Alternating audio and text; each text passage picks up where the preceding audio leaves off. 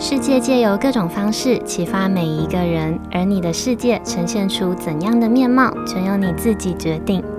你现在收听的节目是《新赖说》。Hello，各位 CC，欢迎收听今天的《新赖说》，我是新赖小姐。嗯，科技发达跟网络普及，让现在的我们每个人人手都有一只手机，然后还二十四小时不离身。那不只是因为手机可以拍照，呃，可以听音乐，有 Google Map，还有交通动态啦等等的功能，更是因为哦，手机可以让我们随时随地都接收到最新的资讯，像是新闻啦、网红评判啦、呃，朋友圈的动态，还有品牌活动等等。资讯的内容呢，大到可以是国际的情势，那小则呢，可以小到是巷口面包店正在办促销。那我们的生活中呢，每一件事情其实都是有两个面向的。你看到哪一面呢，就会影响到你对那件事情的判断基准。比如说，呃，我们很容易去听信新闻或者是网络文章的内容，然后会在没有查证的情况下就直接分享给亲朋好友。呃，再比如，我们也会看到喜欢的 KOL 或者是 YouTuber 分享某一个喜欢的品牌，或者是喜欢的某一间店。然后我们就会默默的在心里面去认同这个品牌是好用的，或者是这间店是好吃的。那日常生活中呢，绝大部分的资讯哦，其实都是讯息传播的人用他们偏好的框架形式来传播资讯。他们的目的是为了要让你只看见他们想要让你看见的那个面相，好让你可以在不知不觉中被改变。那偏偏人的理智又是很容易会受到别人的影响。所以在现在这个资讯爆炸又充斥着各种假讯息的时代，怎么不受影响跟怎么辨认真假讯息，就是在这个时代下必须，然后也很重要的技能。理智思考就是今天想跟大家聊聊的话题。那我们在开始讨论理智思考之前，我想先跟大家分享一位 CC 的小故事。嗯，大概在两三年前吧，我和这位 CC 共同负责了嗯，在工作上的一个专案的活动。当时的 CC 她是一位大学刚毕业、才刚踏出社会没有多久的小女生。那个时候的那一场专案的活动，它的规模稍微偏大，所以这对 CC 来说会是一个蛮大的挑战。那也因为这样子哦。CC 在觉得压力大，然后睡眠不足导致抵抗力下降的情况下，又常常会因为工作一忙起来的时候就忘记上厕所，呃，所以他就在活动正式举行的大概前一个礼拜左右，他就因为憋尿，然后导致泌尿道发炎感染的症状。接着 CC 他去看了泌尿科，医生也开给 CC 七天份的口服抗生素的药。然后，CC 在药吃到大概第三天的时候，他的嘴巴里面开始出现了破洞，而且这个嘴破的数量还是多到超过平常嘴破的那种常态的数量。我还记得那个时候，CC 他连在会议上要开口报告活动进度的时候，都觉得很难受，因为嘴破的时候，嘴巴里面会分泌很多口水。那 CC 为了要避免口水在讲话的时候不小心喷出来，所以他的嘴巴就要一直维持在一个很奇怪的姿势去 hold 住他的口水。那那个时候的 CC，他几乎每天都是戴着口罩上班的。然后这个嘴破的情况过了几天，到了某一天中午的用餐时间，我看到 CC 他在喝他平常不会喝的椰子水。不知道大家有没有在便利商店看过这个椰子水哦？这个罐装椰子水，它的包装上面是一个济公的图案，那个图案其实还蛮明显的。呃，我自己有时候觉得上火的时候，也偶尔会买来喝。好，总之我因为这个济公呢，注意到了 CC 他异常的行为，然后我在用餐时间快要结束的时候，又接着发现 CC 他在吃蔓越莓的保健食品。那因为那个是整罐拿出来的，所以就更明显了嘛。CC 他这个接连的两个行为都是我平常没有看过的，嗯、呃，这让我忍不住的想要关心他的身体状况。然后 CC 他告诉我，因为妈妈说嘴破是因为身体燥热上火，那妈妈觉得上火就要喝椰子水退火。泌尿道发炎也是因为没有吃蔓越莓，但是直接吃蔓越莓的功效，妈妈觉得太慢了，所以要他直接去吃蔓越莓定。CC 那个时候的回答真的让我吓了好大一跳。因为泌尿道感染在女生的身上是还蛮常见的一个感染症，那我自己刚好也就有感染过的经验，也因为这个经验哦，让我稍微知道吃了口服抗生素的药之后，有可能会导致的副作用有哪些。所以我接着就问 CC，呃，妈妈是根据什么样的资讯来源才会请她喝椰子水，还有吃蔓越莓定的？CC 说，椰子水是因为妈妈用她过来人的经验直觉的认为的。那她自己也有过嘴破的经验嘛，所以她其实还蛮认同的。蔓越莓呢，就是妈妈她听一个朋友说，泌尿道发炎是因为没有吃蔓越莓，所以才会直接请 CC 吃定状的蔓越莓补一下。那听完 CC 的回答之后，嗯，我想啊，就算我自己有过类似的经验，但是毕竟不是医生，不能直接给建议，也不好直接说人家的妈妈是错误的嘛。那要怎么办呢？我记得那个时候，我的脑中闪过了一个婴儿奶粉的广告台词。那个画面是一个妈妈，她对着镜头说：“听大家说不如听专家说。”不知道大家对这个广告有没有印象哦？也是因为这句台词，所以我请 CC 他拿出医生开给他的药袋，然后我指着药袋上面医院附的药物咨询的专线，建议 CC 他可以打一通电话过去听听医师或者是药剂师的专业的意见。然后 CC 他立刻照着这个号码拨了一通电话过去。在 SOP 的病患资料确认之后，电话顺利的接上了药剂师。接着，果然药剂师他的回答就像我猜想的那样，药剂师告诉 CC，每一个人服用抗生素都会有不同的副作用，有一些人可能会轻微的觉得恶心或者是想吐，那有一些人有可能是头痛，也有一些人会有嘴破的状况，但是这些都是很正常的现象，不会是因为身体燥热所以造成的。所以不需要刻意的去补充椰子水来退火。那感染的症状也有医生开的药在治疗嘛。然后蔓越莓它其实并没有杀菌的功能，所以不会建议在现在这个不需要的阶段去刻意的补充它。在用完医生的药之后，所有的状况都会自然的缓解。接着药剂师请 CC 可以好好的放心。好，CC 的小故事呢就先说到这里。这一通跟药剂师的通话，顺利的结束了这一场来自妈妈爱你的小闹剧，也顺利的唤醒了 CC 他大脑里面被淹没的理智思考的功能。那为什么我们会这么容易被影响？还有在这个资讯爆炸又充斥着很多假讯息的时代里哦，我们要怎么不受影响？跟要怎么决定要不要相信眼前的资讯？我们先进一小段间奏音乐休息一下，回来之后会跟大家分享心理学上的解释。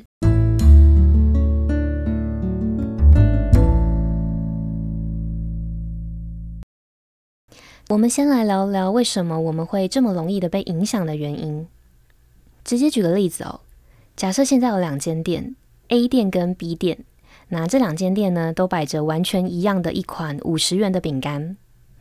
那 A 店的其他商品呢，主要是卖一包平均二十到三十元左右的饼干。所以当顾客看到这一包五十元的饼干的时候，他们会第一时间的觉得这包饼干比较贵。那接着我们再来看 B 店，B 店大多是卖稍微高档一点的进口饼干。那每一包的平均价位会落在大概一百到一百五之间。所以当顾客瞄到这包饼干只要五十元的时候，反而会觉得这包饼干很便宜。也就是说，我们在下判断的时候，会先下意识的去仰赖最一开始获得的资讯。那心理学家把这个最一开始获得的资讯称为锚点。锚这个字是船锚的锚。锚点呢，会对我们后续的决策有很大的影响，就像是一个被沉入海里的船锚一样。我们会倾向先把思维去固定在海底的某一个地方，然后后面的决策也就会跟着受到这个锚的影响。所以，我们很容易被影响的这个行为，在心理学上被称为锚定效应，也有人说是锚点效应，或者是定锚效应。它是属于心理学上认知偏差的一种类型。那这个理论呢，它是由心理学家丹尼尔·康纳曼还有阿莫斯·特沃斯基在一九七零年代共同提出来的。那如果这个锚定效应它一路持续的发展下来，就很容易会出现锚点和实际上的事实有很大的出入的时候。那这个时候，再用旁观者的角度来看，就会是我们常常说的“当局者迷”的情况。我们再把这个锚定效应套回今天 CC 的小故事上，我们可以发现哦 CC 的妈妈她用过来人的身份告诉 CC，嘴破是因为身体燥热上火，那上火就要喝椰子水退火。CC 也因为以前有过上火造成嘴破的经验，所以她下意识的直接认同了妈妈的说法。但是 CC 和 CC 的妈妈他们没有察觉到的问题点是，上火的确有可能导致嘴破，但是并不是每一个嘴破都会是因为上火引起的。他们只单就一个嘴破的线索，就让所有思考都围绕在最一开始接收到的上火的资讯。所以在嘴破的事件上哦。我们可以说，CC 和 CC 的妈妈都中了锚定效应的陷阱。那我们接着来看，我们在节目一开始提到的，日常生活中绝大部分的资讯，其实都是讯息传播的人用他们偏好的框架形式来传播资讯的。他们的目的只是为了要让你看见他们只想让你看见的那个面相，好让你可以在不知不觉中被改变。那我们举一个刚刚提到的心理学家阿莫斯特沃斯基，他当年和哈佛医学院的同事做的一个实验来说明。实验的对象呢是一群医生。那实验的主持人他告诉这群医生，现在有两个治疗肺癌的新方法，一个是开刀，另外一个是镭射。但是根据统计结果显示，嗯，开刀虽然有五年的存活率，但是以短期来说，开刀是比镭射还要危险的。在说完这些前提之后，嗯，接着主持人把所有的医生分成两组，然后分别在这两组医生的眼前呈现同一个统计结果，但是这个统计结果是用不同的思想框架去呈现的。主持人先对第一组医生说，开刀之后第一个月存活的几率是九十 percent，然后主持人再对第二组医生说，开刀之后第一个月死亡的几率是十 percent。对第一组医生用的字眼是存活率九十 percent，然后对第二组医生用的字眼是死亡率十 percent。虽然用这两个不同的方式呈现，但是在逻辑上都是相同的。那这项实验的结果显示哦，字眼用存活率九十 percent 的第一组医生，有将近高达八十四 percent 选择了开刀；反观字眼用死亡率十 percent 的第二组医生，只有五十 percent 的医生选择了开刀。这个结果呢，也代表了，即便医生他们拥有了高学历跟专业的技能，但是他们还是受到了主持人给的思想框架的影响。也就是我们刚刚提到的，所有的讯息都是讯息传播的人用他们偏好的框架来传播的。存活呢，就是一个很好的字眼，所以当医生看到了存活率九十 percent 的时候呢，会觉得还不错，然后这个框架就产生了正面的情绪。反过来说呢，死亡在大部分人的认知里面都是偏向不好的字眼，所以当医生看到了死亡率十 percent 的时候呢，也理所当然的不会有不错的感觉，也就是对这个框架产生了负面的情绪。这个实验的结果呢，也说明了面对同一个问题的时候，用不同的描述方式，会让我们倾向去选择乍听之下比较有利，或者是听起来比较顺耳的描述去当做决策。那被讯息传播的人施展框架的这个行为呢，在心理学上就称为框架效应，它也是属于认知偏差的一种类型。那这个理论呢，同样是刚刚锚定效应提到的两位心理学家共同提出的理论。接下来，我们再把这个框架效应套回今天 CC 的小故事里。CC 的妈妈她因为听信了朋友说的一句话，泌尿道感染是因为没有吃蔓越莓。他就单就字面上的意思去认定吃蔓越莓是可以缓解症状的，让妈妈在完全没有求证的情况下就听信，而且去执行了这个没有根据的讯息。所以在蔓越莓的事件上哦，妈妈她掉进了朋友给的框架的陷阱里。那我们要怎么不落入锚定效应的陷阱？怎么不被影响？以及我们要怎么跳脱框架效应的思考方式？我们先进一小段间奏音乐休息一下。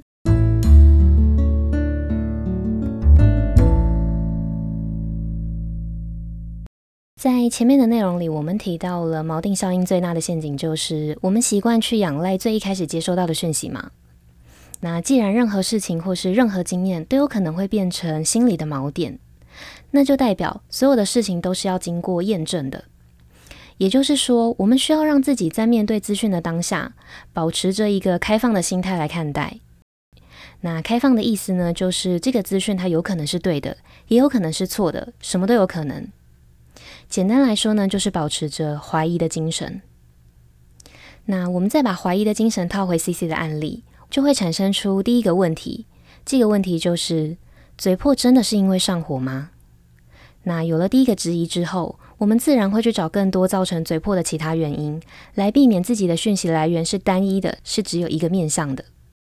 也就是说，保持着怀疑的精神，就不怕会落入锚定效应的陷阱里。那接下来我们再来说框架效应。造成框架效应的主要原因，是因为我们倾向去选择乍听之下比较有利，或者是听起来比较顺耳的描述去当做决策嘛。换句话说呢，就是我们会被局限在眼前已经接收到的讯息的框架里，然后在框框里去挑选我们觉得比较有利，或者是听起来比较顺耳的答案。也就是说，大部分的原因是因为我们太容易满足眼前既有的讯息，所以别人给我们什么框架，我们就会用什么框架去思考。那我觉得破解框架效应的方式就是反向思考。用前面我们提到的医生开刀的案例来说，开刀之后第一个月存活的几率是九十 percent，还有开刀之后第一个月死亡的几率是十 percent。其实这两种说法都围绕在要开刀的这个基础上。那这个时候，如果我们套入反向思考，就会产生第一个问题。这个问题就是不开刀的存活几率是多少？在有了第一个问题之后，就会有更多延伸性的问题，像是镭射的存活几率又是多少？反向思考呢，会让我们用不同的角度，甚至是用不同人的思维去思考事情。那我们再把反向思考套回今天的 CC 案例上，我们也就会跟着得到第一个问题。这个问题就是：吃蔓越莓就不会感染了吗？然后因为这个问题，我们又会再得到更多的问题。比如说，为什么只有吃蔓越莓不会感染？不会感染的原因是什么？或者是，嗯、感染有没有可能是别的原因造成的？简单来说呢，就是用反向思考的方式去扩大别人给我们的框架，那我们就不会只能在别人给的框框里面找答案。好，那我们再来为今天的内容做一个小小的结论。时时保持着怀疑的精神，然后在遇到框架的时候，用反向思考去扩大别人给你的框架。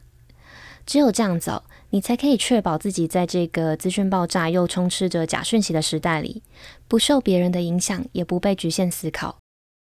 好，那以上就是今天日常这件小事想要分享的内容。不知道今天的内容对大家来说会不会觉得有那么一点点的硬？那因为我自己比较倾向先去找问题的原因，找到原因之后才比较好直接从源头下手，所以有的时候我会不小心的走火入魔，看太多资料，然后就错过了上架的时间，对大家很不好意思。那也谢谢今天等待上线的你们，希望我的小方法可以帮助到每一个生活在混乱时代下的你。或是你身边刚好也有，嗯，常常被假讯息蒙骗，或者是框架住思想的亲朋好友们，分享这集的内容给他，说不定你就是那个帮助他的关键人物。那如果你有其他的小故事想要跟我分享，欢迎你到我的 Instagram 私讯分享给我。每一次收到你们的讯息，都会让我觉得很感动，然后也会让我温暖很久。好，我的 Instagram 的账号是 miss 点 isoland，m i s s 点 i s o l n d。日常这件小事这个系列，接下来也会持续的借由生活中的大小事，或者是各种故事，来分享我的观点跟我的想法。希望可以借由节目的分享，去激起每个人心中反思还有成长的力量。那如果你也喜欢我分享的内容，记得帮我把这份支持化作实际的行动，直接帮我把这个节目大肆的分享出去，跟追踪我的 Instagram，还有到新赖说的 Apple Podcast 节目上去评价五颗星，跟留下想要对我说的话。你们的每一则留言，我都会仔细的阅读，然后好好的放进心里。你们每一个小小的举动，都有可能会让这个节目被更多人听见，也有可能会在无形之中带给需要帮助的人力量。那当然，最重要的是，这些都会成为我继续录制优质内容的动力。最后，我想说，希望我们每一个人都能够保有理智的思考，然后不沦为盲目追随的人。那今天的节目就到这里结束喽，感谢收听到最后的你，我们下次见，拜拜。